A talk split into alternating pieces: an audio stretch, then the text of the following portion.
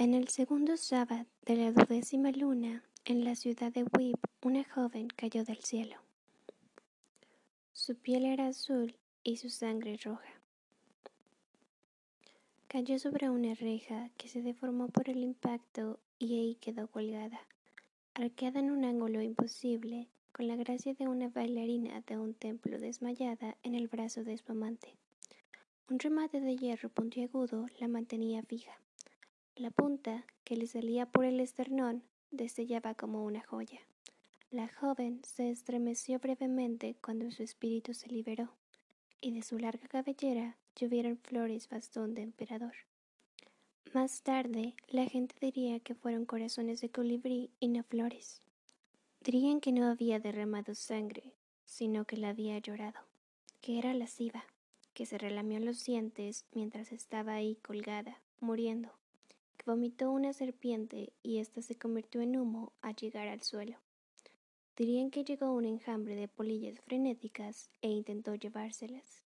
Eso era verdad, solo eso. Sin embargo, no tenían oportunidad.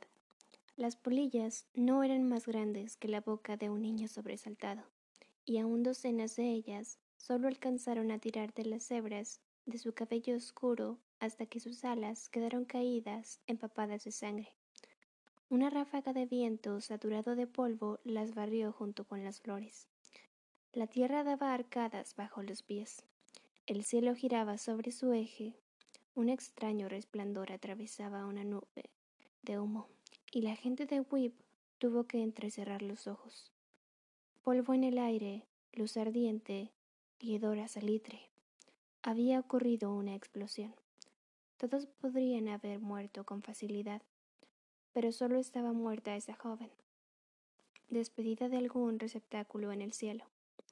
Tenía los pies descalzos y la boca manchada de ciruela.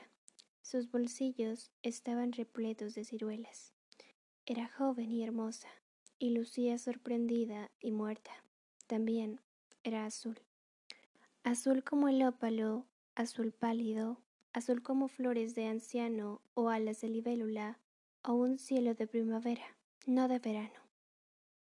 Alguien gritó. El grito atrajo a otros. Los demás gritaron también.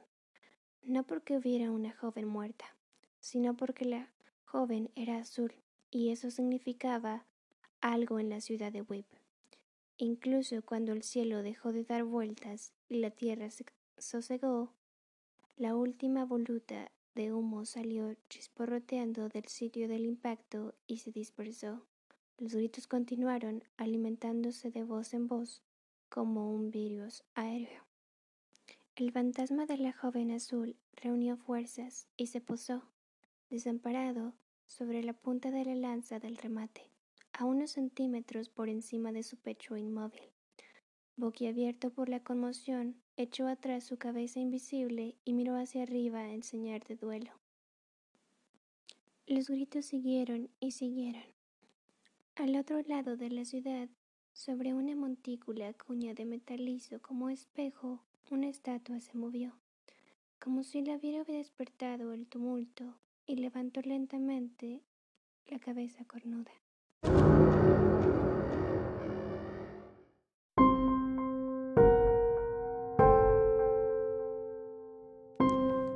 Eres yo, sustantivo.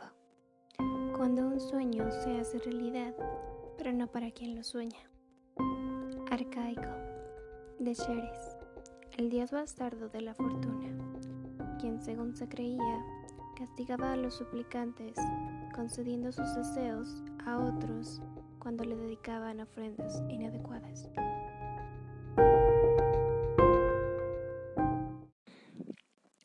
Los nombres pueden perderse o olvidarse. Nadie lo sabía mejor que Laszlo Strange. Anteriormente había tenido otro nombre, pero este había muerto como una canción sin nadie que la cante. Tal vez fuera un viejo nombre familiar, como una patina de varias generaciones. Tal vez se lo había dado alguien que lo amaba. Le gustaba pensarlo, aunque no tenía idea. Todo lo que tenía era Laszlo y Strange. Strange porque ese era el apellido dado a todos los niños expositos en el reino de Sosma, y Laszlo en honor a un monje viejo sin lengua. Se la cortaron en un calabozo, le dijo el hermano Argos cuando él tuvo edad suficiente para entender. Era un hombre silencioso y escalofriante, y tú eras un bebé silencioso y escalofriante. Así que se me ocurrió, Laszlo. Ese año tuve que nombrar a tantos niños que usaba cualquier cosa que se me viniera a la mente. Como ocurrencia tardía, añadió, de todos modos, no creí que fueras a vivir. Ese fue el año en que Sosma ascendió hasta las rodillas y derramó hombres en una guerra infractuosa. La guerra, por supuesto, no se conformó con soldados. Ardieron campos y las aldeas fueron saqueadas. Hordas de campesinos desplazados pagaban por la compañía arrastrada disputando con los cuervos los restos de la cosecha. Murieron tantos que las carretas que se usaban para llevar a los ladrones al caldazo se emplearon para transportar huérfanos a los monasterios y conventos. A decir de los monjes, llegaban como cargamentos de corderos, y sin más información sobre su procedencia, como si de verdad fueran corderos. Algunos al menos tenían edad para saber sus nombres, pero Laszlo era solo un bebé y uno enfermo. Eras gris como la lluvia, dijo el hermano Argos. Pensé que seguramente morirías, pero comiste y dormiste y con el tiempo recuperaste el color. Jamás lloraste ni una vez, y eso no era natural. Pero nos agradabas por eso. Ninguno de nosotros se hizo monje para ser nana. Y esto, el niño Laszlo respondió con fuego en el alma, y ninguno de nosotros se hizo niño para ser huérfano. Pero era huérfano y un strange, y aunque era propenso a la fantasía, nunca se engañó al respecto. Aun siendo un niño pequeño, entendía que no habría revelaciones. Nadie vendría por él y jamás sabría su verdadero nombre. Quizás fuera por eso que el misterio de la ciudad de Whip lo cautivaba por completo. En realidad había dos misterios, uno viejo y uno nuevo. El viejo le abrió la mente, pero fue el nuevo el que entró Dio varias vueltas en círculo y se instaló con un gruñido, como un dragón satisfecho en una acogedora guarida nueva. Y ahí quedaría el misterio, en su mente, exhalando incógnitas en los años por venir. El misterio tenía que ver con un hombre y el descubrimiento de que, además de perderse u olvidarse, los nombres también podían ser robados. Tenía cinco años cuando ocurrió. Vivía en la caridad de la abadía de Senomán y había entrado ortillas en el viejo huerto frecuentado por aves nocturnas y crisópatas para jugar solo. Eran principios de invierno. Los árboles estaban negros y desnudos. A cada paso, sus pies rompían una capa de escarcha endurecida y la nube de su aliento le acompañaba como un fantasma amistoso. La campana del ángel sonó su voz de bronce descendió por el aprisco y sobre los muros del huerto en olas lentas e intensas. Era una llamada a la oración. Si no acudía, haría falta, y si hacía falta, lo azotarían. No entró. Laszlo siempre encontraba alguna manera de escaparse, y siempre tenía las piernas marcadas por una vara de avellano que colgaba de un gancho con su nombre escrito.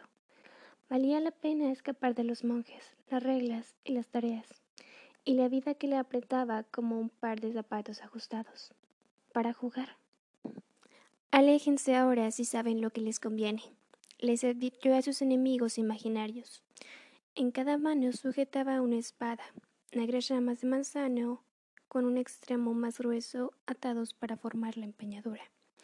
Era un niño enclenque, desnutrido, con cortes en la cabeza donde los monjes lo arañaban al raparlo contra los piojos, pero se erguía con exquisita dignidad, y no había ninguna duda de que en su mente, en ese momento, era un guerrero, y no cualquier guerrero, sino un Tithersack, el más fiero de todos los tiempos. Jamás ningún forastero ha posado sus ojos en la ciudad prohibida, dijo a sus adversarios, y mientras yo tengo aliento, ninguno lo hará. Entonces tenemos suerte, respondieron, y a la luz crepuscular estos eran más reales para él que los monjes. cuyos cánticos flotaban colina abajo desde la abadía, porque no tendrás aliento por mucho tiempo. Los ojos de Laszlo se entrecerraron. ¿Creen que pueden derrotarme? Los árboles negros danzaban. El fantasma de su aliento se esfumó con un soplo de viento, solo para ser reemplazado por otro. Su sombra se extendía enorme ante él, y en su mente resplandecían garras antiguas y seres alados, una montaña de huesos fundidos de demonios y la ciudad al otro lado, una ciudad que se había desvanecido en las brunas del tiempo. Ese era el viejo misterio. Le había llegado de un monje senil, el hermano Cyrus, que era inválido y los niños que vivían en la caridad tenían que llevarle la comida. No era la figura de un abuelo ni un mentor. Tenía un agarre terrible y era famoso por sujetar a los niños por la muñeca durante horas, obligándolos a repetir catecismos sin, sin sentido y confesar toda suerte de inquietudes que a duras apenas podían entender, y muchos menos haber cometido. Todos le temían a él y sus nudosas manos de ave rapaz. Los niños mayores antes que proteger a los menores, los enviaban a su guarida en su lugar. Laszlo le tenía tanto miedo como el resto, y sin embargo se ofrecía a llevarle todas sus comidas. ¿Por qué? Porque el hermano Cyrus contaba historias. Las historias no eran bien vistas en Abadía. En el mejor de los casos, distraían de la contemplación espiritual. En el peor, honraban a falsos dioses y degeneraban en pecado. Pero el hermano Cyrus estaba más allá de tales restricciones. Su mente había soltado amarras. Nunca parecía entender dónde estaba, y su confusión lo enfurecía. Su rostro se contraía y enrojecía. Volaba saliva cuando despodricaba. Sin embargo, tenía sus momentos de calma, cuando cruzaba la puerta de algún desván en su memoria y volvía a la niñez y a las historias que su abuela le contaba. No podía recordar los nombres de los otros monjes, ni siquiera las plegarias que había sido su vocación durante tantas décadas. Pero las historias le salían como un torrente y las lo escuchaba. Escuchaba como cactus bebe la lluvia. En el sur y el este del continente de Nama, muy lejos de la norteña Sosma, había un vasto desierto llamado el Mutaket. Cruzarlo era un arte que pocos dominaban y que resguardaban celosamente del resto del mundo. En algún lugar al otro lado de aquel páramo había una ciudad nunca antes vista. Era un rumor, una invención, pero era un rumor y una invención de donde salían maravillas transportadas por camellos a través del desierto para encender la imaginación de pueblos de todo el mundo. La ciudad tenía nombre, los hombres que conducían los camellos y transportaban las maravillas decían el nombre y contaban historias. El nombre y las historias se abrían camino, junto con las maravillas, hasta tierras distantes, donde evocaban visiones de cúpulas rutilantes y ciervos blancos domesticados, mujeres tan hermosas que derretían la mente y hombres cuyas cimitaras cegaban con su brillo. Así fue durante siglos. Alas enteras de los palacios se dedicaban a las maravillas y estantes de bibliotecas a las historias. Los comerciantes se enriquecían, los aventureros se volvían audaces y salían a buscar la ciudad. Ninguno volvía. Estaba prohibida a los farangi, forasteros, quienes, si sobrevivían al trayecto en el Emultahed, eran ejecutados como espías pero esto no los disuadía de intentarlo. Si se les prohíbe algo a un hombre, lo anhelará como si fuera la salvación de su alma, sobre todo cuando es algo una fuente de riquezas incomparables.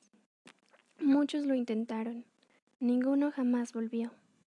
El horizonte del desierto parió sol tras sol, y parecía que nada cambiaría jamás. Pero entonces, doscientos años atrás, las caravanas dejaron de llegar.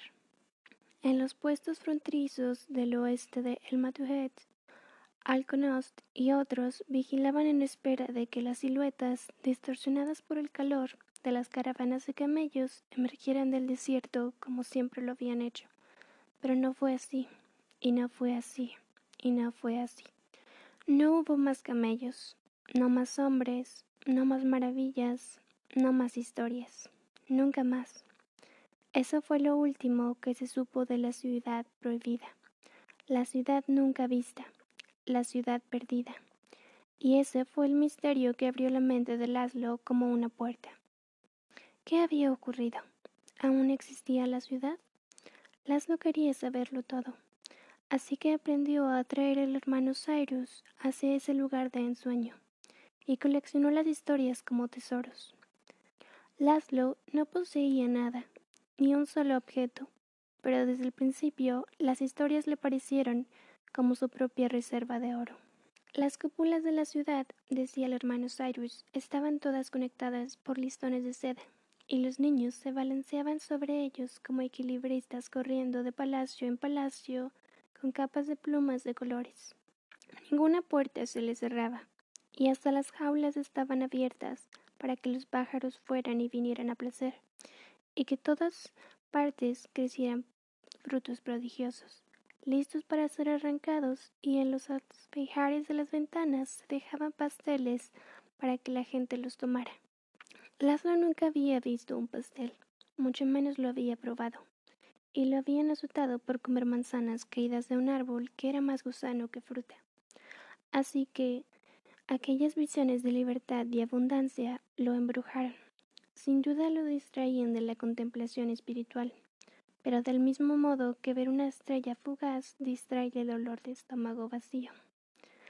Marcaron la primera vez que consideró que podría haber modos de vida distintos del que conocía, modos mejores, más dulces.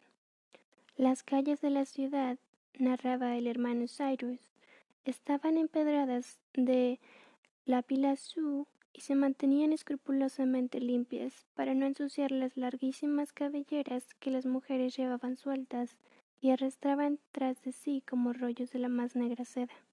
Elegantes ciervos blancos recorrían las calles como ciudadanos y reptiles tan grandes como hombres flotaban a la deriva en el río. Los primeros eran espectrales y la materia de sus alas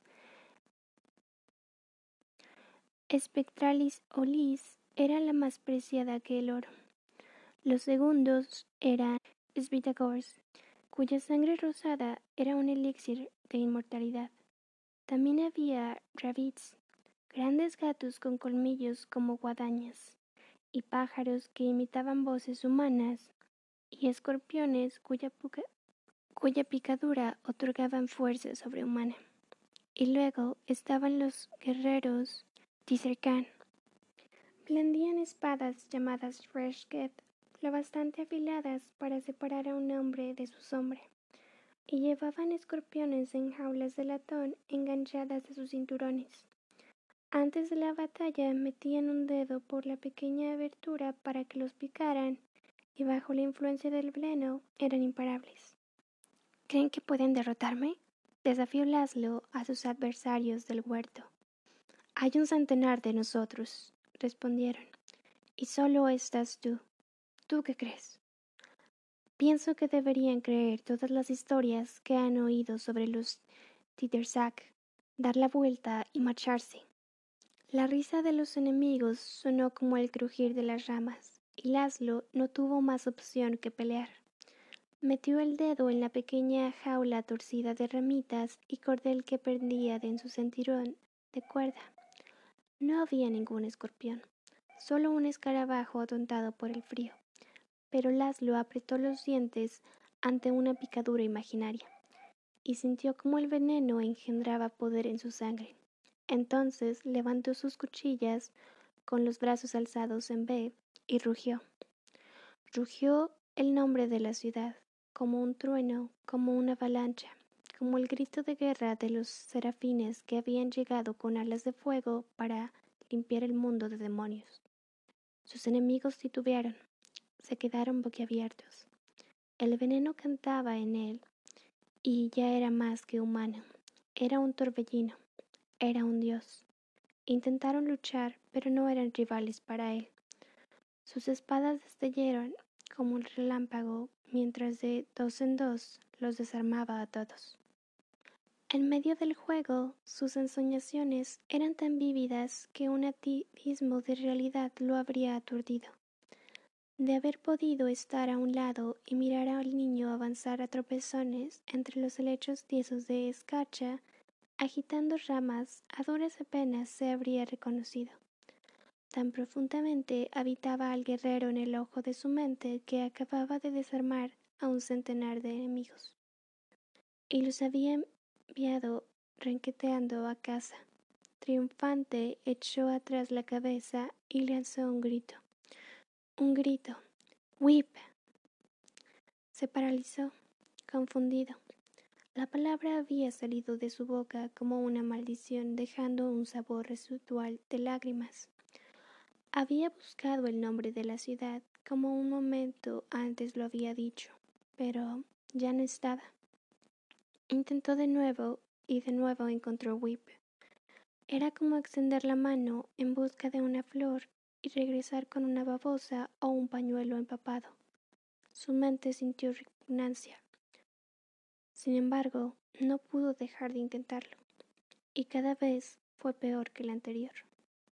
Buscó a tientas lo que sabía que había estado ahí, y solamente logró extraer la espantosa palabra whip, resbalosa, tan errónea, húmeda como las pesadillas, como un deje de sal. Se le retorció la boca por la amargura de la palabra. Una sensación de vértigo lo recorrió junto con la insensata certeza de que el nombre correcto había sido extraído. Había sido extraído de su mente. Se sintió enfermo, robado. Subió corriendo la pendiente. Trepó pequeños muros de piedra y corrió por el aprisco, el jardín y el claustro. Con sus espadas de rama de manzano aún en las manos, no vio a nadie, aunque lo estaban viendo. Había una regla de no correr, y además tendría que haber estado en las vísperas. Corrió directo a la celda del hermano Cyrus y lo sacudió para despertarlo.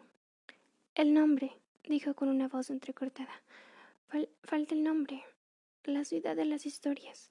Dime su nombre.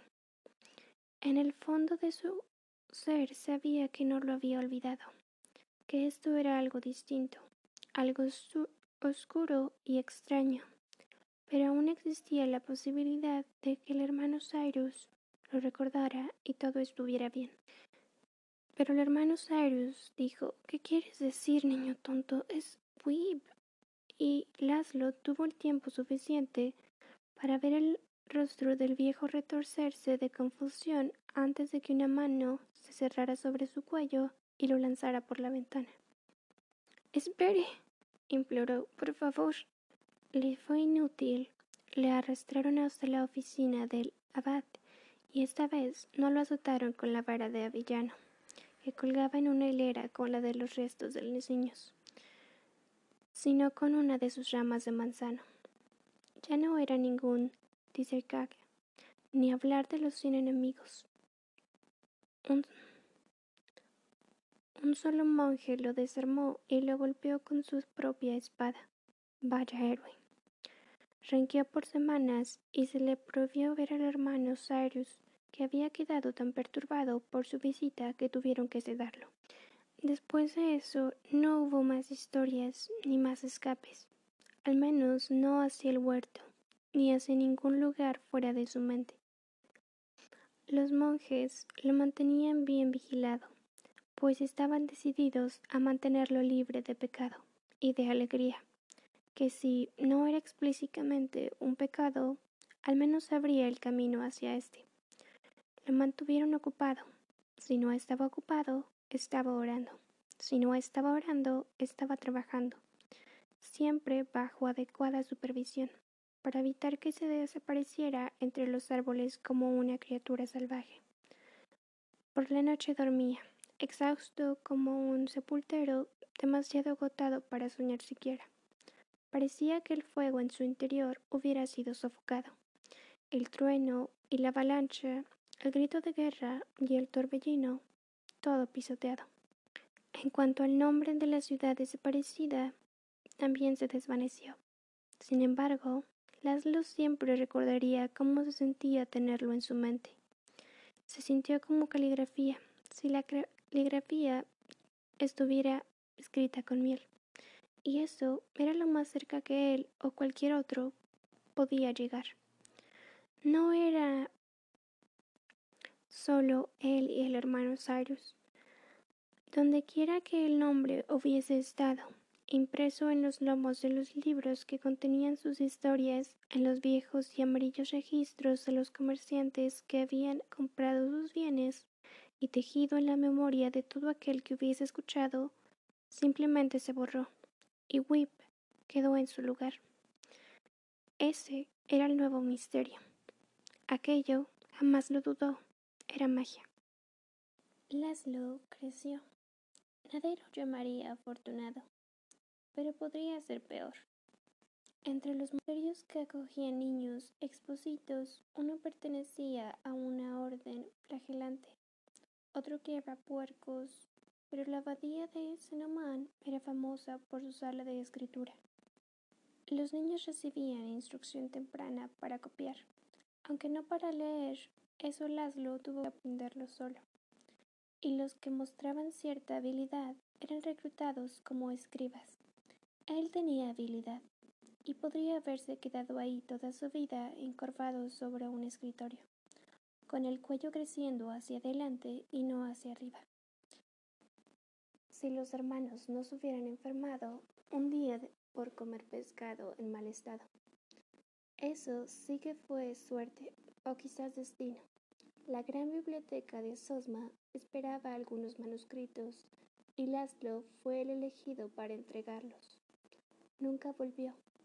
La gran biblioteca no era un simple lugar para guardar libros. Era una ciudad amurallada para los poetas y astrónomos y todos los tipos de pensadores.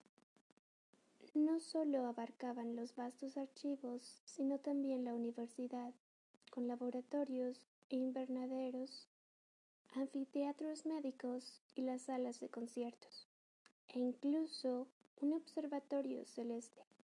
Todo aquello ocupaba lo que había sido el Palacio Real antes de que el abuelo de la actual reina construyera uno mejor sobre el río de Eder y regalara el interior a un gremio de los eruditos. El lugar se extendía a través de la cumbre de la cresta Sosismos, que se proyectaba desde la ciudad de Sosma como una aleta de tiburón y era visible desde varios kilómetros. Laszlo quedó pasmado desde el momento en que atravesó las puertas.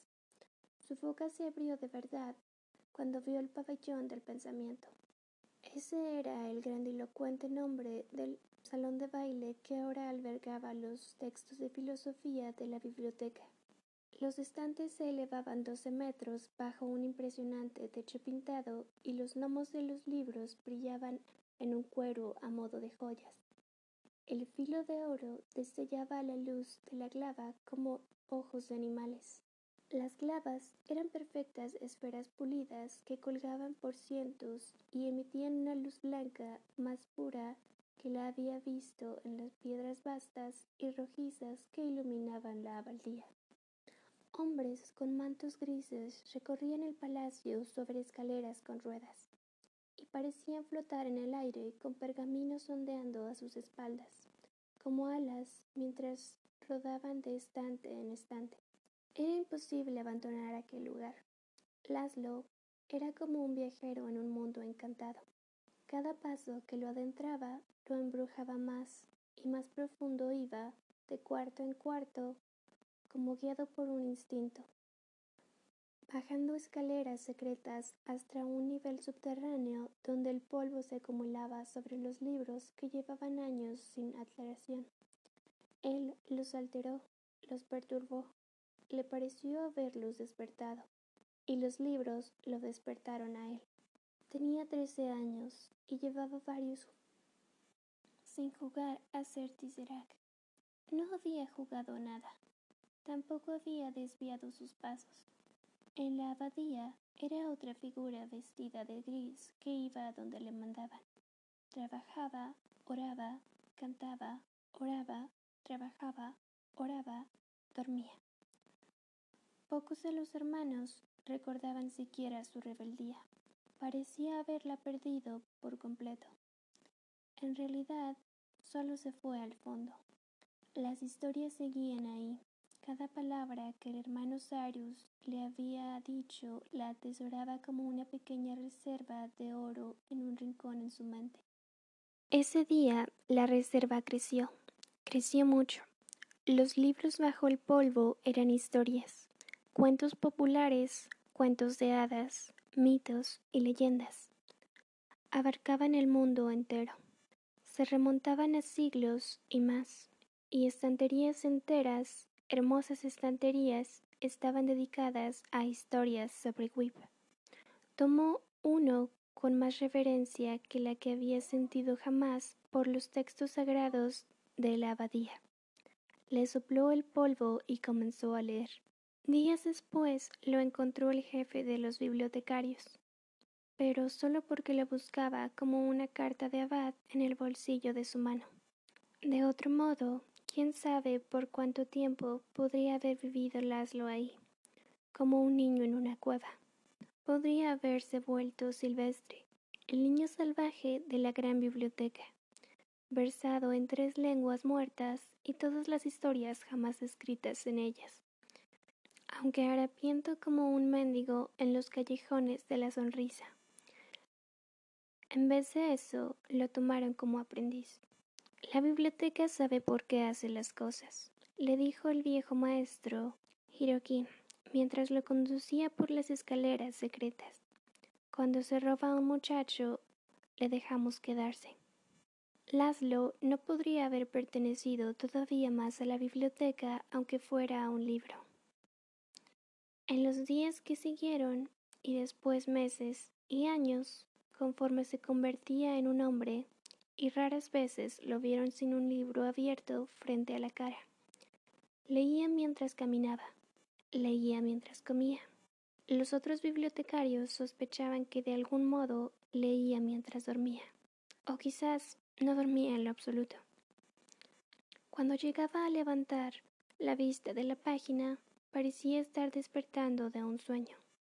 Strange, el soñador, lo llamaban.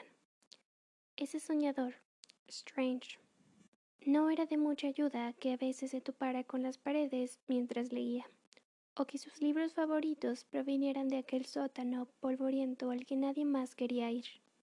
Vagaba con la cabeza llena de mitos, siempre medio perdido en alguna tierra extraña de historias demonios y artífices de alas, serafines y espíritus.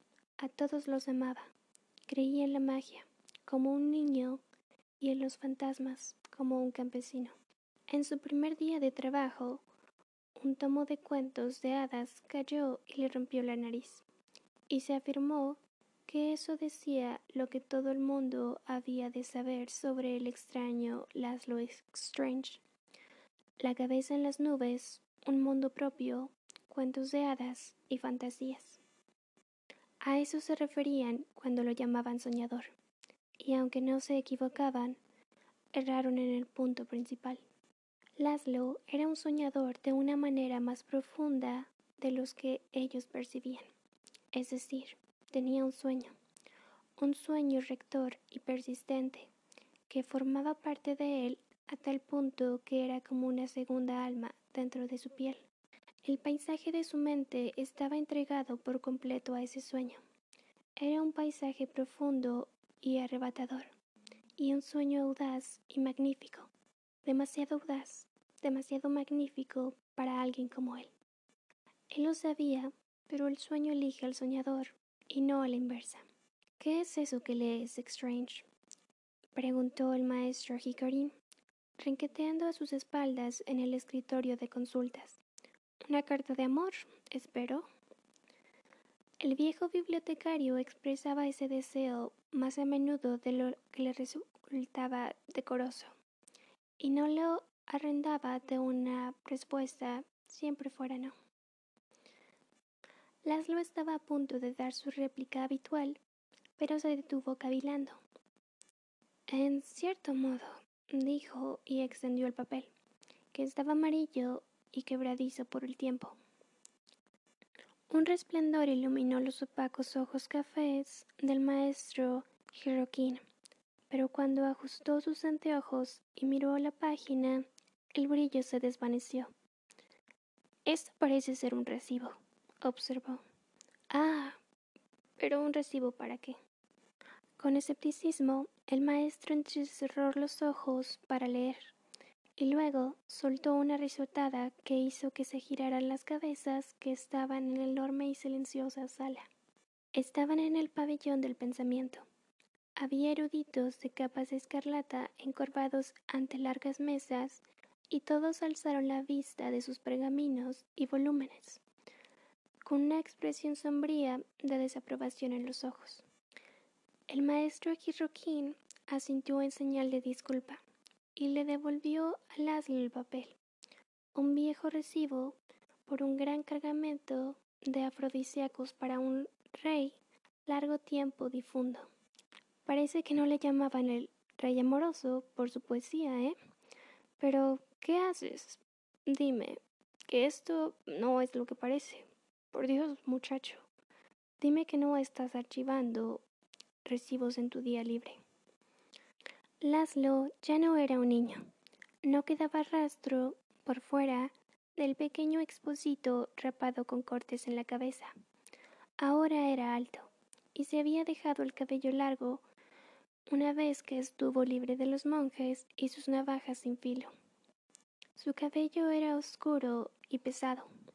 Lo sujetaba con un hilo de encuadernación y le ponía muy poca atención.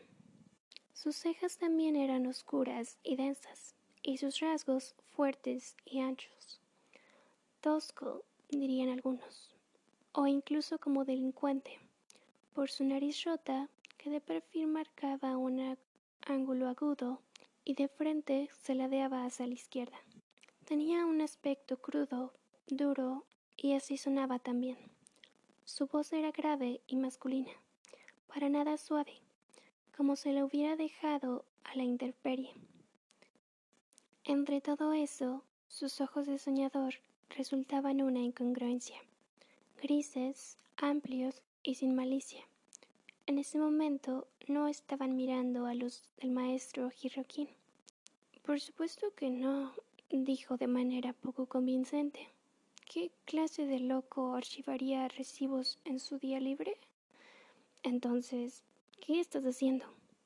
Se encogió de hombros. Un auxiliar encontró una vieja carta de recibos en un desván. Solo estoy echando un vistazo. Bueno, eso es un gran desperdicio de juventud. ¿Cuántos años tienes? ¿Dieciocho? Veinte, le recordó Laszlo, aunque en realidad no lo sabía con certeza, pues había elegido una fecha de nacimiento al azar cuando era niño. ¿Y usted desperdició su juventud de la misma manera? Y soy una advertencia, mírame. Laszlo lo miró y vio un hombrecillo blando y encorvado, cuyo cabello, barbas y cejas, como pelusa de dientes de león, invadían su rostro a tal grado que solo eran visibles la pequeña nariz afilada y los anteojos redondos. Parece una cría de búho caída del nido, pensó Laszlo. ¿Quieres terminar tus días como un troglodita medio ciego que renquea en las entrañas de la biblioteca? preguntó el viejo. Sal, Strange. Respira aire. Mira cosas. Un hombre debe tener arrugas en las comisuras de los ojos por contemplar el horizonte, no solo por leer con débil luz. ¿Qué es un horizonte? preguntó Laszlo con el rostro serio. ¿Es como el final de un pasillo de libros? No, dijo el maestro Hirokin, de ninguna manera. Laszlo sonrió y volvió a los recibos. Bueno, esta palabra hacía que hasta a él le sonaran aburridos eran viejos registros de cargamentos, lo cual sonaba ligeramente más emocionante de un tiempo en el que el palacio era la residencia real y en el que llegaban bienes de cada rincón del mundo. No estaban archivándolos. Los hojeaba en busca de las florituras características de un raro alfabeto. Buscaba, como siempre lo hacía de algún modo, indicios de la ciudad oculta. Así era como prefería llamarla, pues Whip aún le dejaba un gusto a lágrimas. Iré en un momento, le aseguró al maestro Hirokin. Aunque no lo aparentara, tomaba en serio las palabras del viejo. En realidad, no tenía ningún deseo de terminar su vida en la biblioteca, medio ciego, ni de ninguna otra manera, y sin muchas esperanzas de ganarse esas arrugas mirando al horizonte. Sin embargo, el horizonte que quería contemplar era muy remoto, y además daba la casualidad prohibido. El maestro Hirokin señaló hacia una ventana. Espero que al menos estés consciente de que allá afuera es verano. Como Laszlo no respondió, añadió, gran esfera naranja en el cielo, escotes pronunciados en la dama más bella. ¿Algo de eso te suena? Nada aún. ¿Exchange? ¿Qué? Laszlo levantó la mirada. No había oído ni una palabra. Había encontrado lo que buscaba, un fajo de recibos de la ciudad oculta, y éste le había robado la atención. El viejo bibliotecario lanzó un suspiro dramático. Haz lo que quieras, dijo, medio maldiciendo y medio resignado. Solo cuídate. Tal vez los libros sean inmortales, pero nosotros no. Una mañana bajas a las estanterías y para cuando vuelves a subir tienes la barba hasta el ombligo y jamás le has escrito un poema a la muchacha que conociste patinando sobre el hielo en el Eder. ¿Así es como se conocen muchachas? preguntó Laszlo, bromeando solo a medias. Bueno, en el río no se congelará en varios meses. Tengo tiempo para reunir coraje. Bah, las chicas no son un fenómeno invernal. Ve ahora, recoge algunas flores y encuentra a alguien a quien dárselas. Así de simple es. Busca ojos bondadosos y caderas anchas. ¿Me oyes? Caderas, muchacho. No has vivido hasta reposar la cabeza sobre un suave Afortunadamente lo interrumpió un erudito que se acercaba. A Laszlo le habría resultado tan fácil cambiar su color de piel a voluntad como aproximarse a una muchacha y hablarle.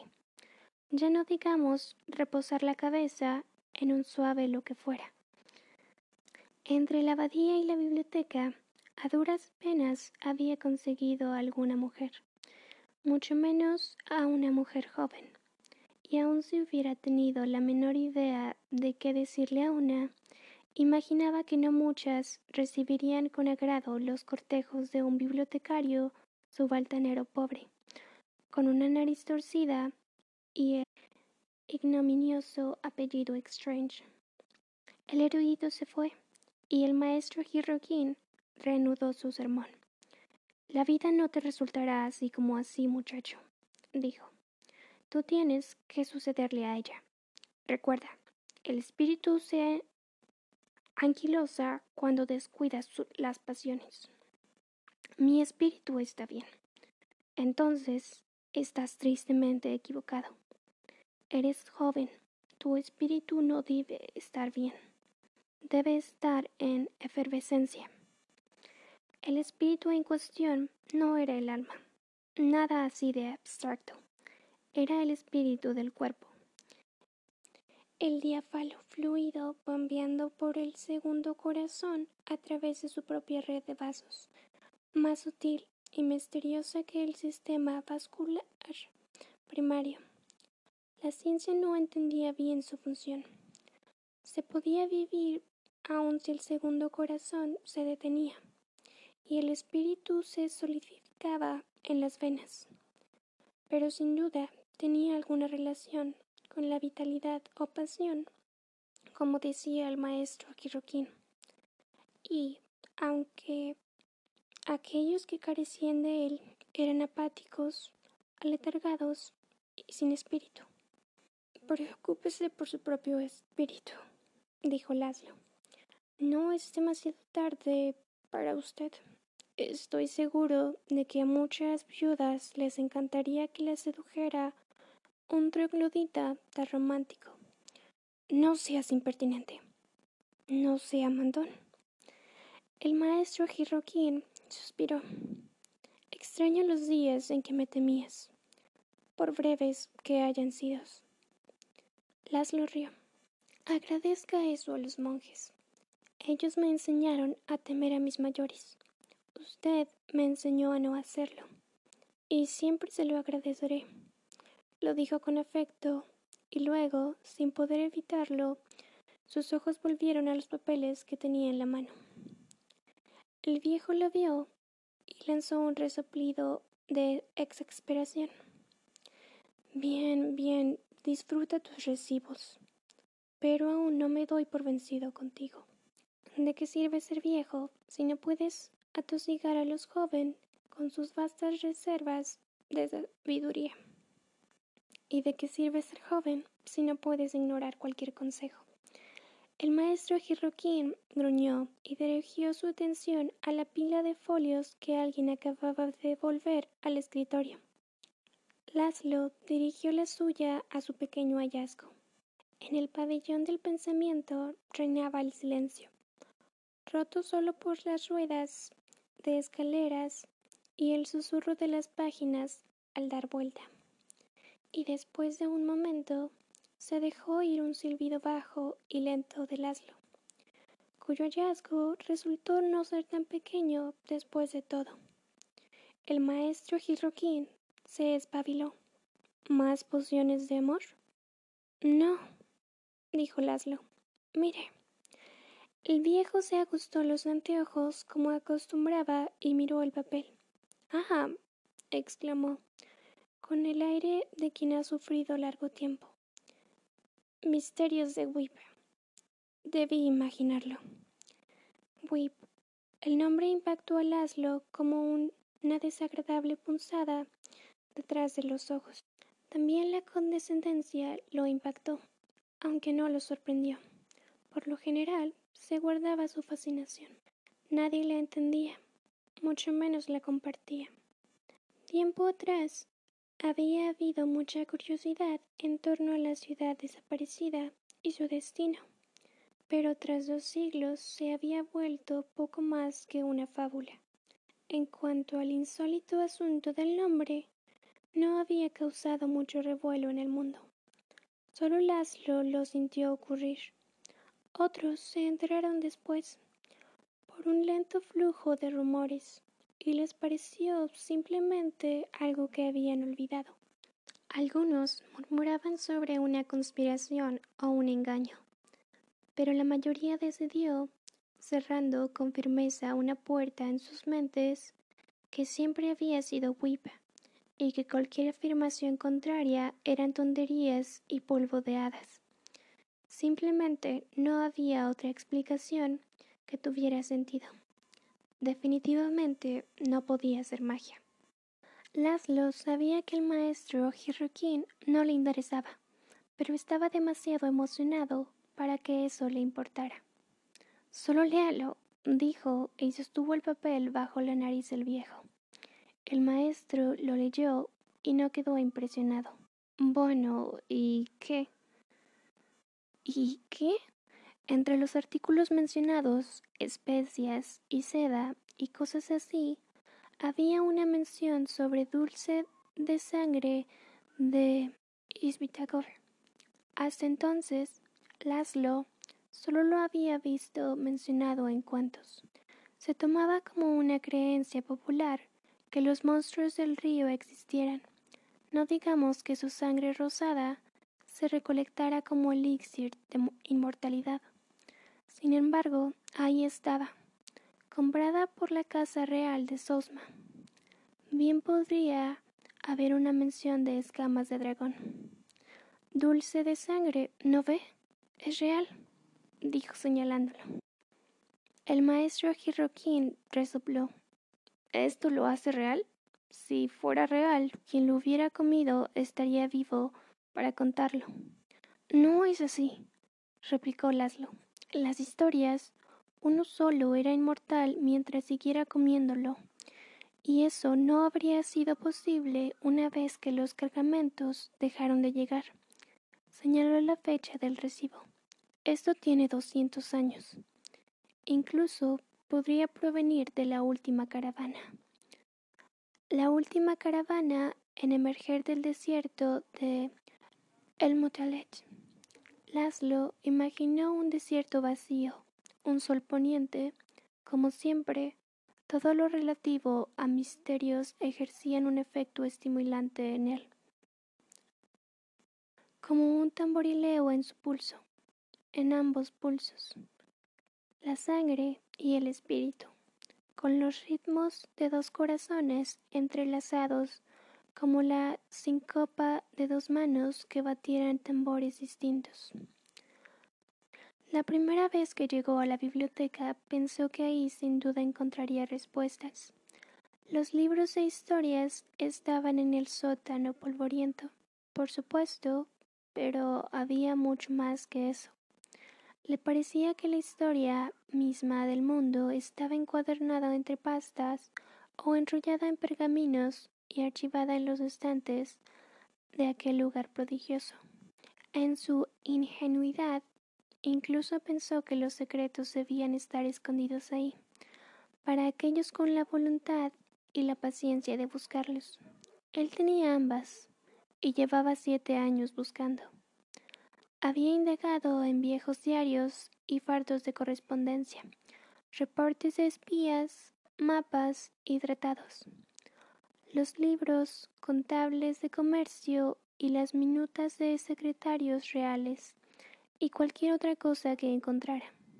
Mientras más aprendía, más crecía su pequeño tesoro, hasta que desbordó su rincón para llenarle la mente por completo. También se volcó al papel. En su niñez, en la abadía, las historias habían sido su única riqueza. Ahora eran más acaudalado. Ahora tenía libros. Sus libros eran sus libros, sus palabras, escritas por su propia mano y encuadernadas con sus pulcras puntuadas. Nada de hoja de oro sobre cuero como en los libros de pabellón del pensamiento. Estos eran humildes. Al principio sacaba papel de los cestos de basura, hojas medio usadas que los eruditos derrochadores habían tirado y se las arreglaba con los cabos de hilo de encuadernar cortados en la sala de reparación de libros. Era difícil conseguir tinta, pero también en eso los eruditos ayudaban sin saberlo. Tiraban botellas que aún tenían un buen cuarto de pulgada en el fondo.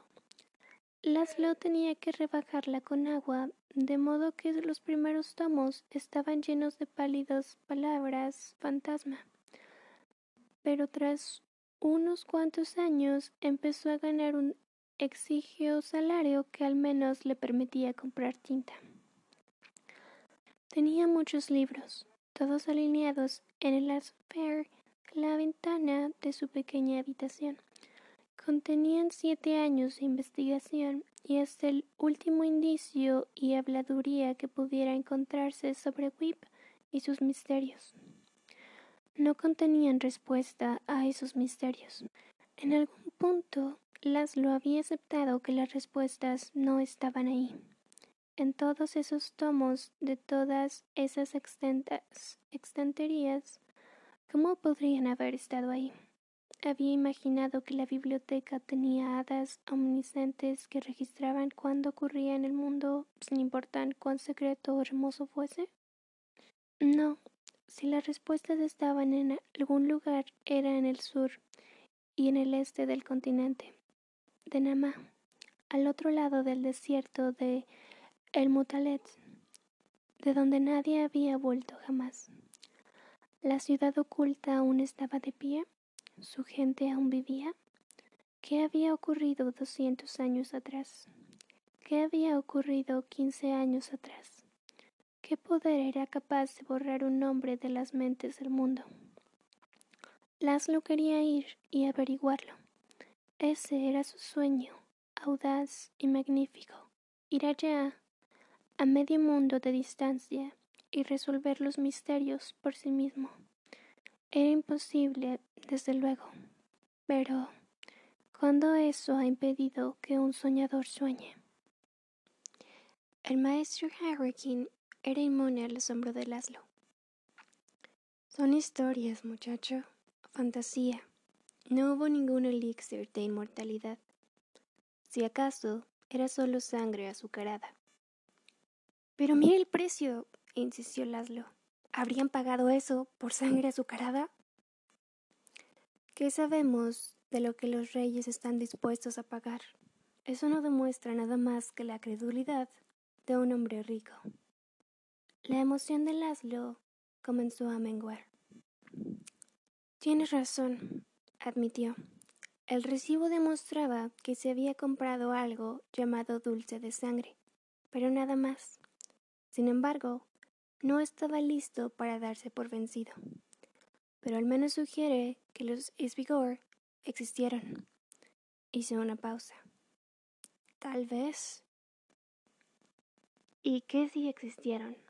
cuestionó el maestro Harrikin. Jamás lo sabremos. Puso una mano en el hombro de Laszlo. Ya no eres un niño. ¿No es momento de que dejes todo esto? Tenía boca visible. Su sonrisa solo se distinguía como una onda donde su bigote de diente de león se sobreponía a su barba. Tienes mucho trabajo por poca paga. ¿Por qué añadir más trabajo a cambio de nada?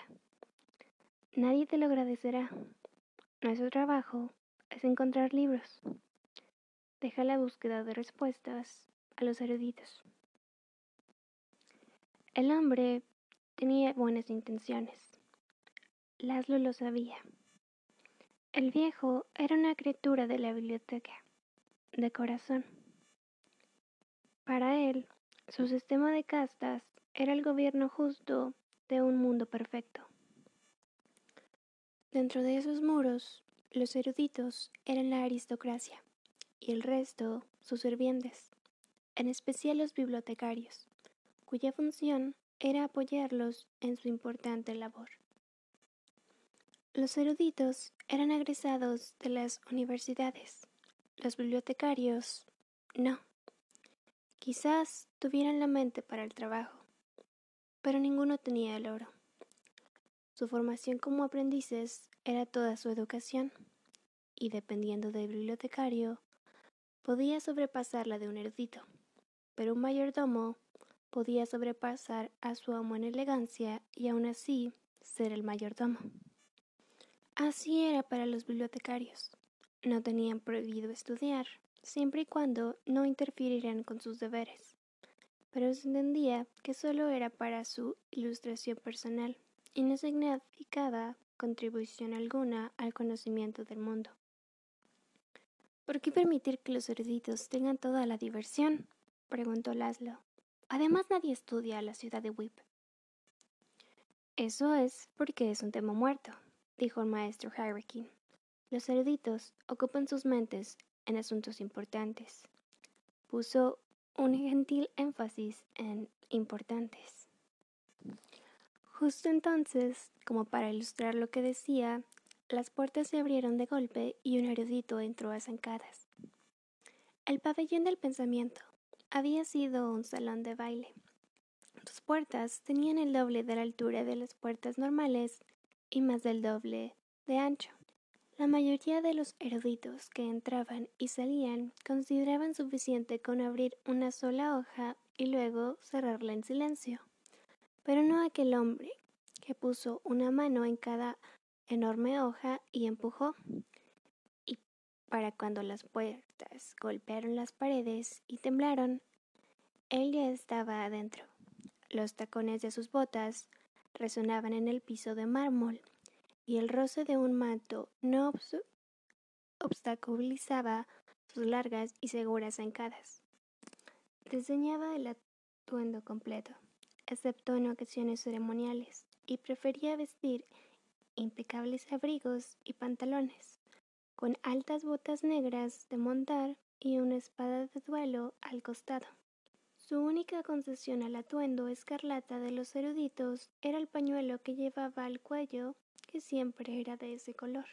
Aquel hombre no era un erudito ordinario, sino su apoteosis, el personaje más famoso de Sosma, salvo por la reina y el jerarca, y el más querido, sin excepción. Era joven, glorioso y resplandeciente. Era tío Nero el alquimista, segundo hijo del duque de Val y ahijado de la reina. Se levantaron todas las cabezas cuando las puertas se sacudieron, pero a diferencia de la irritación que reflejaron las caras cuando el maestro Hirokin rió, esta vez mostraron sorpresa, seguido de adulación o envidia. La reacción del maestro Hirokin fue de adulación pura. Al ver al alquimista, se encendió como una clava. Tiempo atrás, Laszlo habría hecho lo mismo. No más, aunque nadie lo miraba para notar cómo se congeló como un animal cazado y pareció encogerse ante el avance del ahijado de oro, cuyo paso resuelto lo llevó directamente al escritorio de consultas. La visita era algo fuera del ordinario. Tío Nero tenía asistentes que hacían esas tareas por él. Mi señor, dijo el maestro Hurricane, enderezándose tanto como se lo permitió su vieja espalda. Es muy gentil de su parte visitarnos, pero no necesitaba molestarse en venir en persona. Sabemos que tiene asuntos más importantes que hacer mandados. El bibliotecario le dirigió a Laszlo una mirada de reojo. Aquí en caso de que Laszlo no captara, estaba dando el mejor ejemplo posible de un erudito ocupando su mente con asuntos importantes. ¿Y con qué importantes asuntos ocupaba su mente Dion Nero? Nada menos que con el principio impulsor del universo, el azot, la esencia secreta que los alquimistas habían buscado durante siglos. Él había logrado destilarla a los 16 años de edad, lo que le permitió obrar milagros, entre ellos la más alta aspiración de aquel antiguo arte, la transmutación de plomo en oro. Es muy amable de tu parte, Hirohin, dijo aquel hombre ejemplar, que tenía el rostro de un dios, además de la mente, pero pensé que sería mejor venir yo mismo. Sostuvo en alto una solicitud enrollada, para que no hubiera ninguna duda sobre si la solicitud fuera un error. ¿Un error? No había necesidad, mi señor, le aseguró el maestro Hirokin. No podría haber reparos con una solicitud de usted, sin importar quién la entregue. Estamos aquí para servir, no para cuestionar. Me alegra oírlo, dijo Nero, con una sonrisa que había dejado mudas y aturdidas a salas llenas de damas. Y luego miró a Laszlo. Fue tan inesperado como una súbita inmersión en agua helada. Laszlo no se había movido desde que se abrieron las puertas. Eso era lo que hacía cuando tío Nero estaba cerca. Se inmovilizaba y se sentía tan invisible como un alquimista fingía que lo era. Estaba acostumbrado al silencio cortante y a unos ojos fríos que pasaban de largo como si él no existiera. Por lo que aquella mirada fue una sorpresa, y las palabras, cuando habló, aún más. ¿Y tú, Strange, estás aquí para servir o para cuestionar? Aunque era cordial, sus ojos azules tenían un brillo que llenó a Laszlo de pavor. Para servir, mi señor, respondió con una voz tan frágil como los papeles que tenía en las manos. Bien. Nero le sostuvo la mirada y Laszlo tuvo que combatir el impulso de mirar a otro lado. Se vieron fijamente el alquimista y el bibliotecario. Entre ellos había un secreto y ardía como fuego alquímico. Incluso el viejo maestro Hurricane lo sintió y llevó la mirada de un hombre a otro con intranquilidad. Nero lucía como un príncipe de alguna saga contada a la luz de la fogata, todo brillo y resplandor. La piel de Laszlo no había sido gris desde que era bebé, pero su manto de bibliotecario sí lo era, al igual que sus ojos, como si ese color fuera su destino. Era callado y tenía el talento de una sombra para pasar desapercibido, mientras que Tyron atraía todas las miradas como una bengala. Todo en él era tan fresco y elegante como seda recién tejida. Un sirviente lo afeitaba con una navaja que afilaba a diario, y con los pagos a su sastre podría haber alimentado a una aldea entera. En contraste, Laszlo era todo aristas. Cinero era seda, él era arpillera. Su manto ni siquiera había sido nuevo cuando se lo dieron, un año atrás. Tenía el borde deshilachado por arrastrarse sobre los escalones de piedra del depósito y era tan amplio que la figura de Laszlo se perdía en su interior. Aunque ambos eran de la misma estatura, Nero estaba erguido como si posara para un escultor, mientras que los hombros de Laszlo se encorvaban con una postura de recelo. ¿Qué quería Nero? Nero se volvió hacia el viejo. Mantenía la cabeza en alto, como si estuviera consciente de la perfección de su mandíbula, y cuando hablaba a alguien de menor estatura, bajaba solo los ojos, no la cabeza le entregó la solicitud. El maestro Hurricane desenrolló el papel, se ajustó los anteojos leyó, y se reajustó los anteojos y volvió a leer. Levantó la vista hacia Nero. Luego miró a Laszlo, y Laszlo lo supo. Sabía que pedía la solicitud. Un entumecimiento se esparció por su cuerpo. Sintió como si su sangre y su espíritu hubieran cesado de circular, así como el aliento en sus pulmones. Que los entreguen en mi palacio, ordenó Nero. El maestro Hyrule abrió la boca, perplejo, pero no salió sonido alguno. Miró de nuevo Laszlo, y la luz se reflejó en sus anteojos de modo que Laszlo no podía ver sus ojos. ¿Necesitas escribir la dirección? preguntó Nero. Su afabilidad era una farsa total. Todos conocían el palacio junto al río, de mármol rosa pálido, que le había regalado la reina, y él lo sabía. La dirección no era el problema. Mi señor, por supuesto que no dijo el maestro Hurricane. Es solo que... Ah, ¿Hay algún problema? Preguntó Nero, y la dureza de su mirada contradijo su tono amable. Sí, pensó Laszlo, sí hay un problema. Pero el maestro se acobardó bajo aquella mirada. No, mi señor, estoy seguro. Estoy seguro de que es un honor y sus palabras fueron un cuchillo en la espada de Laszlo. Excelente, exclamó Nero. Está hecho entonces. Esperaré la entrega esta tarde.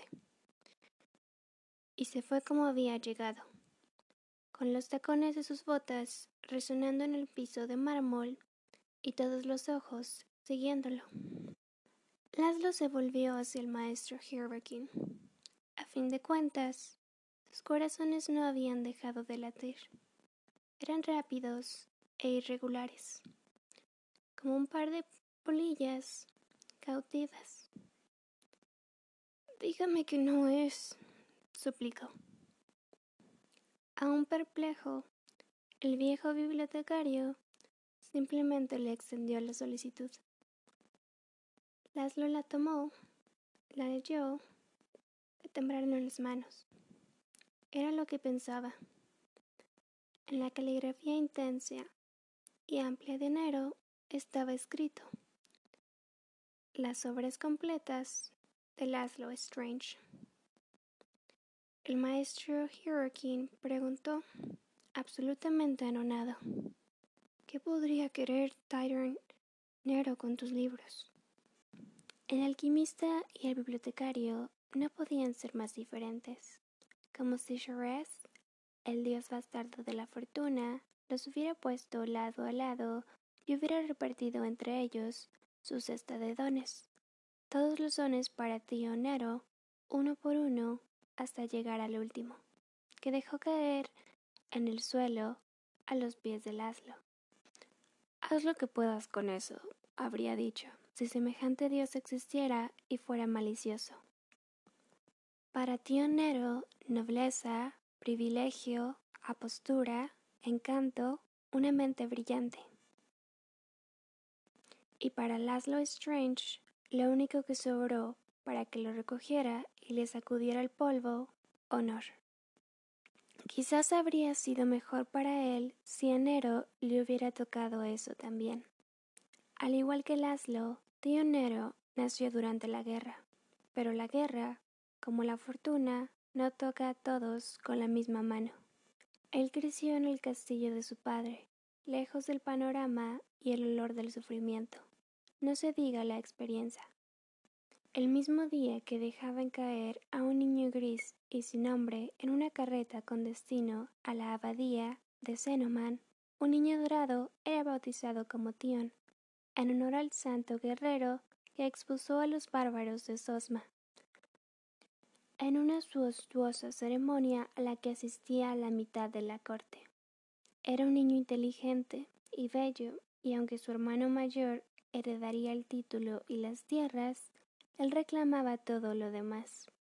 Amor, atención, risa, alabanzas, y lo reclamaba en voz alta. Laszlo era un bebé silencioso, criado con dureza por monjes resentidos, Tion era un pequeño tirano encantador que exigía todo y recibía de más. Laszlo dormía en barrancas de muchachos, se iba a la cama hambriento y despertaba con frío. La cama de la niñez de Tion tenía la forma de un bergantín de guerra, con todo y velas y jarcias de verdad y hasta cañones en miniatura, tan pesados que se necesitaba la fuerza de dos criadas para mecerlo. Su cabello era de un color tan extraordinario, como el sol en las pinturas al fresco, donde se le podía mirar fijamente sin quemarse los ojos, que le permitieron llevarlo largo, aunque esa no era la moda para niños. Solo se lo cortaron en su noveno cumpleaños, para tejer con él un elaborado collar para su madrina, la reina. Ella lo usó y para consternación de los orfebres puso en boga la joyería de cabello humano, aunque ninguna de las imitaciones podía compararse en brillantez con el original. El apodo de Tion, el ahijado de oro, lo acompañó desde su bautizo y quizás determinó su camino. Los nombres tienen poder, y él estuvo asociado con el oro desde la infancia. Fue adecuado, entonces, que al entrar a la universidad se hiciera de un lugar en el colegio de alquimia. ¿Qué era la alquimia? Era metalurgia envuelta en misticismo, la búsqueda de lo espiritual por medio de lo material, el grandioso y noble esfuerzo por dominar los elementos a fin de alcanzar pureza, perfección y divinidad. Ah, y oro. No olvidemos el oro. Los reyes lo deseaban, los alquimistas lo prometían, llevaban siglos prometiéndolo. y si alcanzaban alguna pureza y perfección, era la pureza y perfección de su fracaso para producirlo.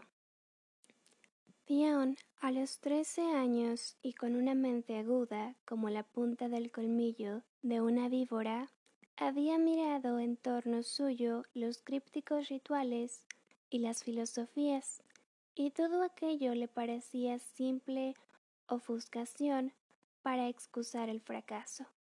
Miren qué complicado es esto, decían los alquimistas mientras complicaban todo. Todo era estrafalario.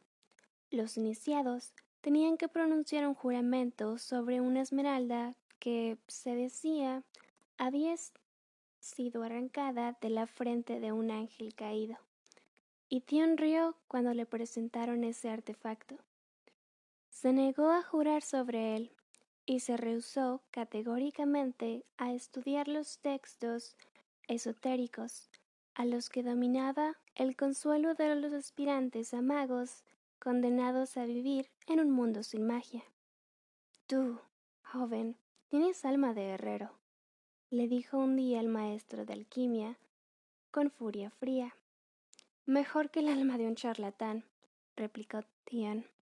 Preferiría jugar jurar sobre un yunque y hacer trabajo honesto que embaucar al mundo con fantasías. Y así fue como el ahijado de oro hizo su juramento sobre un yunque de herrero en vez de la esmeralda del ángel. A cualquier otro lo habrían expulsado, pero él gozaba del favor de la reina, de modo que la vieja guardia no tuvo más que hacerse a un lado y dejarlo trabajar a su manera. Solo le importaba el lado material de las cosas, la naturaleza de los elementos, la esencia y mutabilidad de la materia. Era ambicioso, meticuloso e intuitivo. El fuego, el agua y el aire le entregaron sus secretos. Los minerales le revelaron sus propiedades ocultas. Y a los quince años, para consternación de los aspirantes a mago, realizó la primera transmutación en la historia occidental. Por desgracia, no fue oro, sino de plomo a bismuto. Y lo hizo, según dijo sin recurrir a espíritus o hechizos. Fue un triunfo por el que su madrina lo recompensó con su propio laboratorio. Este ocupó la vieja iglesia en la gran biblioteca y no se reparó en gastos. La reina lo llamó el Shire Museum de, de Crisopea, la transmutación de un metal innoble en oro, y se puso el collar de cabello cuando acudió a entregárselo. Caminaron brazo con brazo, ambos con oro, él en la cabeza, ella en el cuello, y los soldados marchaban tras ellos, ataviados con sobrevestes doradas encargadas para la ocasión. Ese día Laszlo estaba de pie entre la multitud, asombrado por el espectáculo y por el resplandeciente muchacho dorado que siempre le había parecido un personaje de cuento, un joven héroe bendecido por la fortuna y que se elevaba para tomar su lugar en el mundo. Eso era lo que todos veían, como el público en el teatro despreocupadamente inconscientes de que, tras bambalinas, los actores desarrollaban un drama más oscuro, y Laszlo iba a descubrirlo. Aproximadamente un año después, ya tenía dieciséis, una tarde él estaba tomando el atajo por las tumbas cuando escuchó una voz tan áspera y cortante como un hacha. Al principio no podía distinguir las palabras, así que se detuvo para buscar su origen. El camino de las tumbas era una reliquia del viejo cementerio del palacio, aislado del resto de la propiedad por la construcción de la torre de los astrónomos. La mayoría de los eruditos ni siquiera sabían que existía, pero los bibliotecarios sí, porque lo usaban como atajo entre los depósitos y las salas de lectura en la base de la torre. Eso hacía Laszlo con los brazos cargados de manuscritos cuando escuchó la voz. Tenía cierto ritmo y un acompañamiento de golpes. Hubo otro sonido, apenas audible. Creyó que era un animal y cuando asomó por la esquina de un mausoleo, vio que un brazo se alzaba y caía, produciendo el golpeteo regular y violento. El brazo blendía un fuete de montar, y aunque la imagen era inconfundible, él siguió creyendo que la víctima de los golpes era un animal, pues estaba encorvado y encogido, y sus lloriqueos entrecortados no eran humanos. Un aire ardiente lo colmó, rápida como un fósforo encendiéndose, tomó aliento para gritar y lo contuvo. Había un poco de luz, y en el instante que le tomó a su voz articular una sola palabra, Laszlo percibió la escena en su totalidad. Una espalda arqueada, un muchacho encogido, la luz de la glava sobre una cabellera dorada, y el duque de Val azotando a su hijo como un animal. ¡Alto! estuvo a punto de decir Laszlo, pero contuvo la palabra como una bocanada de fuego. Descerebrado, chop, imbécil, chop, apático, chop, patético. Continuó sin piedad y Laszlo se encogía con cada golpe. Una enorme confusión ahogaba su ira. Una vez que tuviera tiempo de pensar, la ira volvería a encenderse, más ardiente que antes, pero ante semejante visión, el sentimiento que lo sobrecogía era la conmoción. Él mismo conocía bien el castigo. Aún tenía leves cicatrices entrecruzadas en las piernas por todos los azotes. Algunas veces lo habían encerrado toda la noche en la cripta, con los cráneos de monjes muertos por única compañía, y ni siquiera podía contar las veces que lo habían llamado estúpido o inútil, o cosas peores. Pero era él, no le pertenecía a nadie, y nada poseía. Jamás había imaginado que tío Nero pudiera ser objeto de semejante tratamiento y semejantes palabras. Había tropezado con una escena privada que contradecía cuanto creía saber sobre el ahijado de oro y su vida encantada, y algo en él se rompió al verlo rebajado de tal forma. No eran amigos, eso habría sido imposible. Nero era un aristócrata y Laszlo no lo era en lo absoluto. Sin embargo, Laszlo había cumplido muchas veces las peticiones de búsqueda de Dion, y una vez, hacía mucho, cuando descubrió un raro tratado de metalurgia que pensó que podría interesarle, Nero incluso le dijo gracias. Podría parecer una tontería, o peor, podía resultar chocante que solamente lo hubiera dicho una vez en todos estos años. Pero Laszlo sabía que muchachos como Tion estaban educados para hablar solo con órdenes, y cuando Dion alzó la mirada del libro y pronunció esa simple palabra con seriedad y sinceridad, gracias, brilló de orgullo.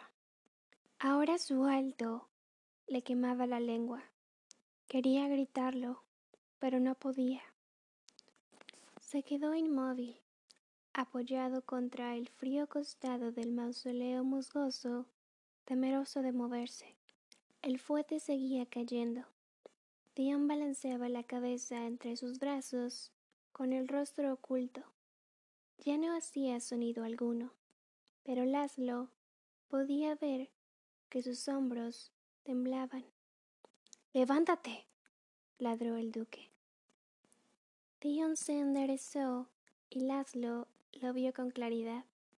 Tenía la cara flácida y roja, y el cabello dorado se adhería a su frente en mechones húmedos de lágrimas. Se veía bastante menor a los dieciséis años. ¿Sabes lo que gastó la reina en tu laboratorio? preguntó el duque.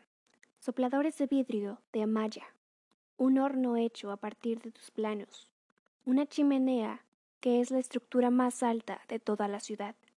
¿Y qué tienes para mostrar a cambio? ¿Notas? ¿Medidas?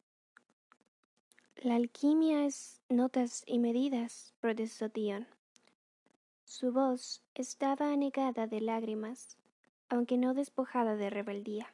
Tienes que reconocer las propiedades de los metales antes de poder alterarlos. El duque sacudió la cabeza con absoluto desprecio. El maestro de Lucinay tenía razón. Tienes alma de herrero. La alquimia es oro. ¿Entiendes? Ahora el oro es tu vida. A menos que no logres producirlo, en cuyo caso tendrás suerte de tener media vida. ¿Me entiendes? Theon retrocedió, aturdido por la amenaza. Padre, por favor, solo ha pasado un año. ¿Solo un año? La risa del duque sonó como algo muerto. ¿Sabes lo que puede suceder en un año? Caen casas, caen reinos, mientras tú te sientas en tu laboratorio aprendiendo las propiedades del metal. Eso hizo que Tion reflexionara, y Laszlo también. ¿Caen reinos? Pero no puedes esperar que haga en un año lo que nadie ha logrado antes. Nadie había transmutado metal, y lo lograste a los quince años. Solo Abismuto, dijo el muchacho con amargura. Estoy muy consciente de la insuficiencia de tu logro, espetó el duque. Lo único que he escuchado de ti desde que empezaste la universidad es que eres mucho más listo que todos los demás. Pues sé más listo, malito seas. Le dije a la reina que podías hacerlo, se lo aseguré. Estoy intentándolo, padre. Esfuérzate más. ladró el duque. Tenía los ojos muy abiertos, y lo blanco era visible como un círculo completo en torno al iris. Había desesperación en él, y Laszlo, en las sombras, sintió un escalofrío. Cuando la reina nombró el Crepuscium, él pensó que era un buen nombre para un laboratorio alquímico. Lo había tomado como una expresión de esperanza, que la mayor ambición del oficio se realizara allí algún día. Pero parecía que no había nada de algún día. La reina quería oro y lo quería ya. Dion entregó saliva y miró fijamente a su padre. Una oleada de miedo pareció agitarse entre ellos.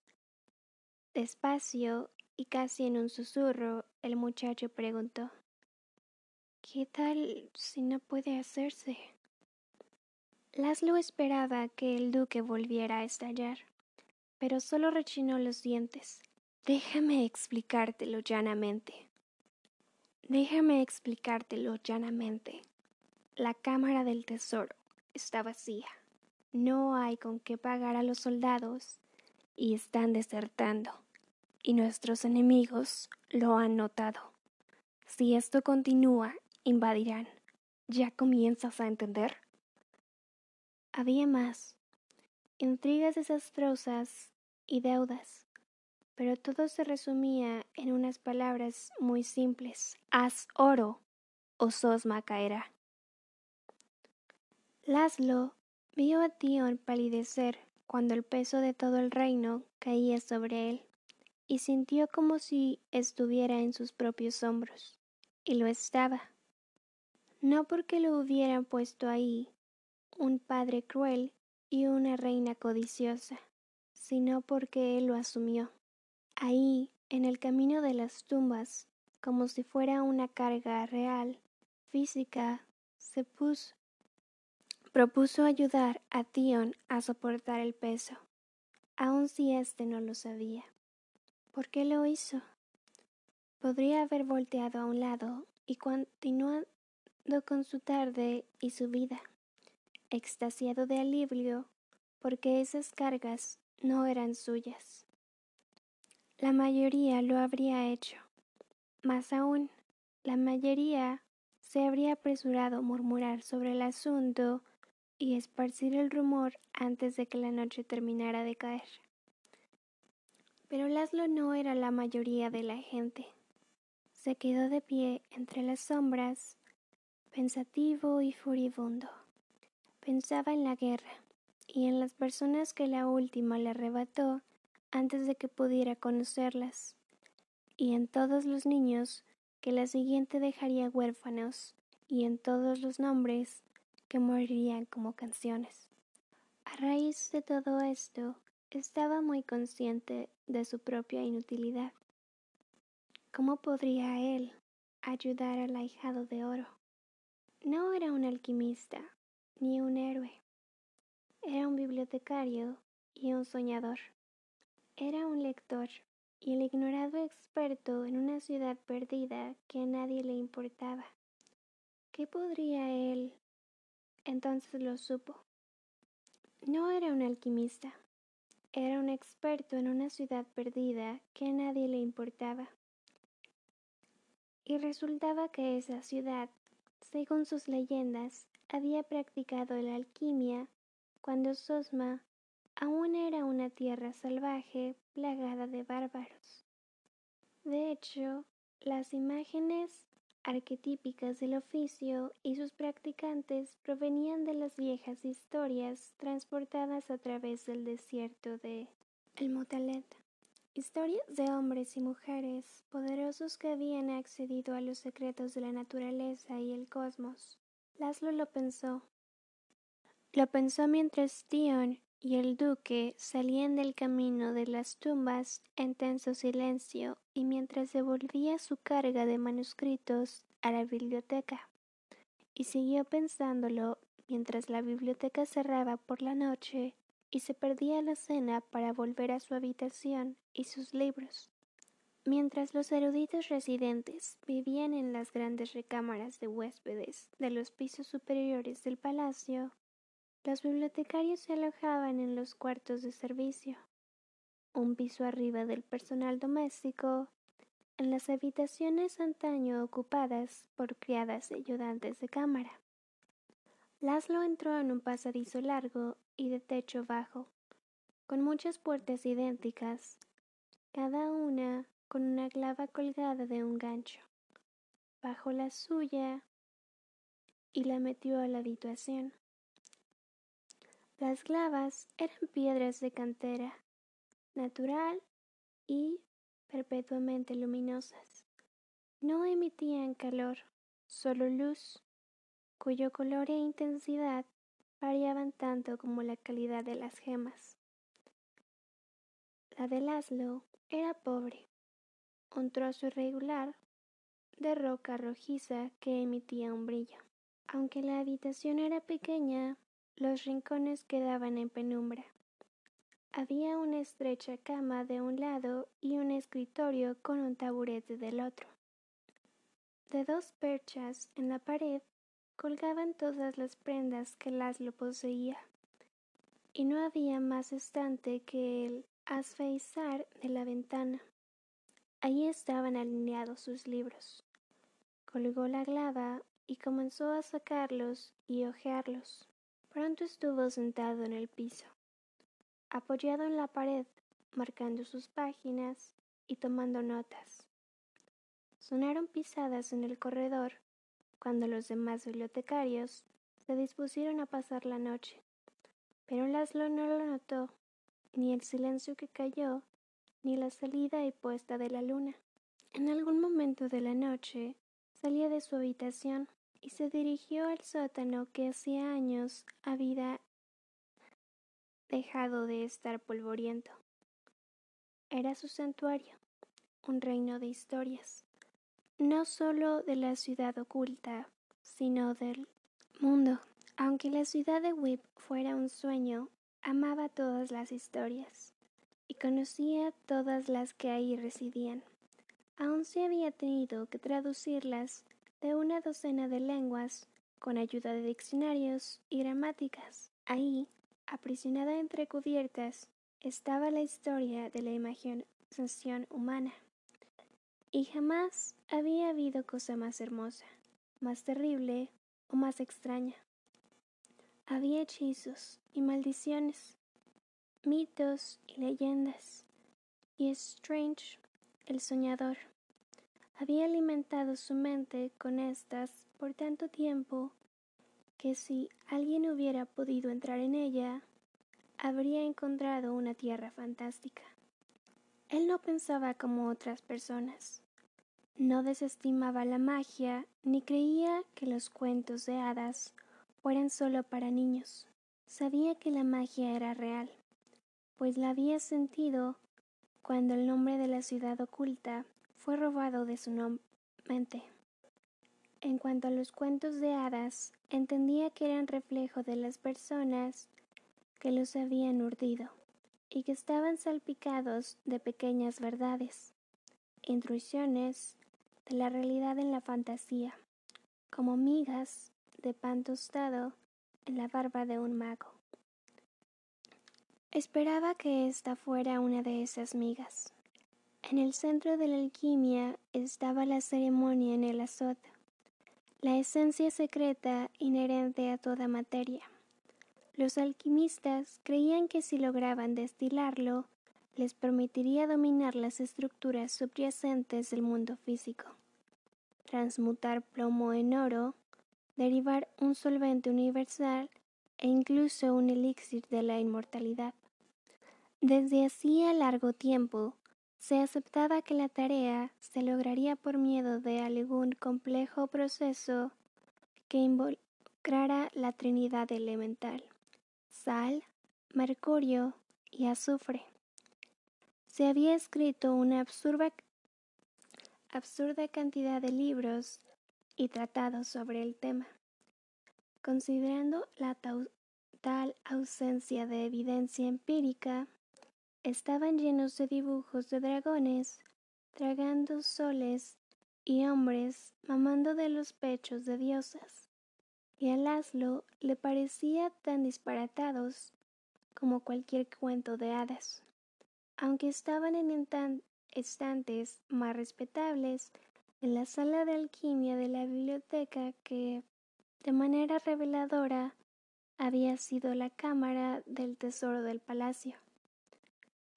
Entretanto, desterrada en el piso inferior, donde ningún alquimista la buscaría, en un libro de cuentos de la ciudad oculta, en el extravagante título de Milagros para el desayuno, se encontraba la mención de otra teoría.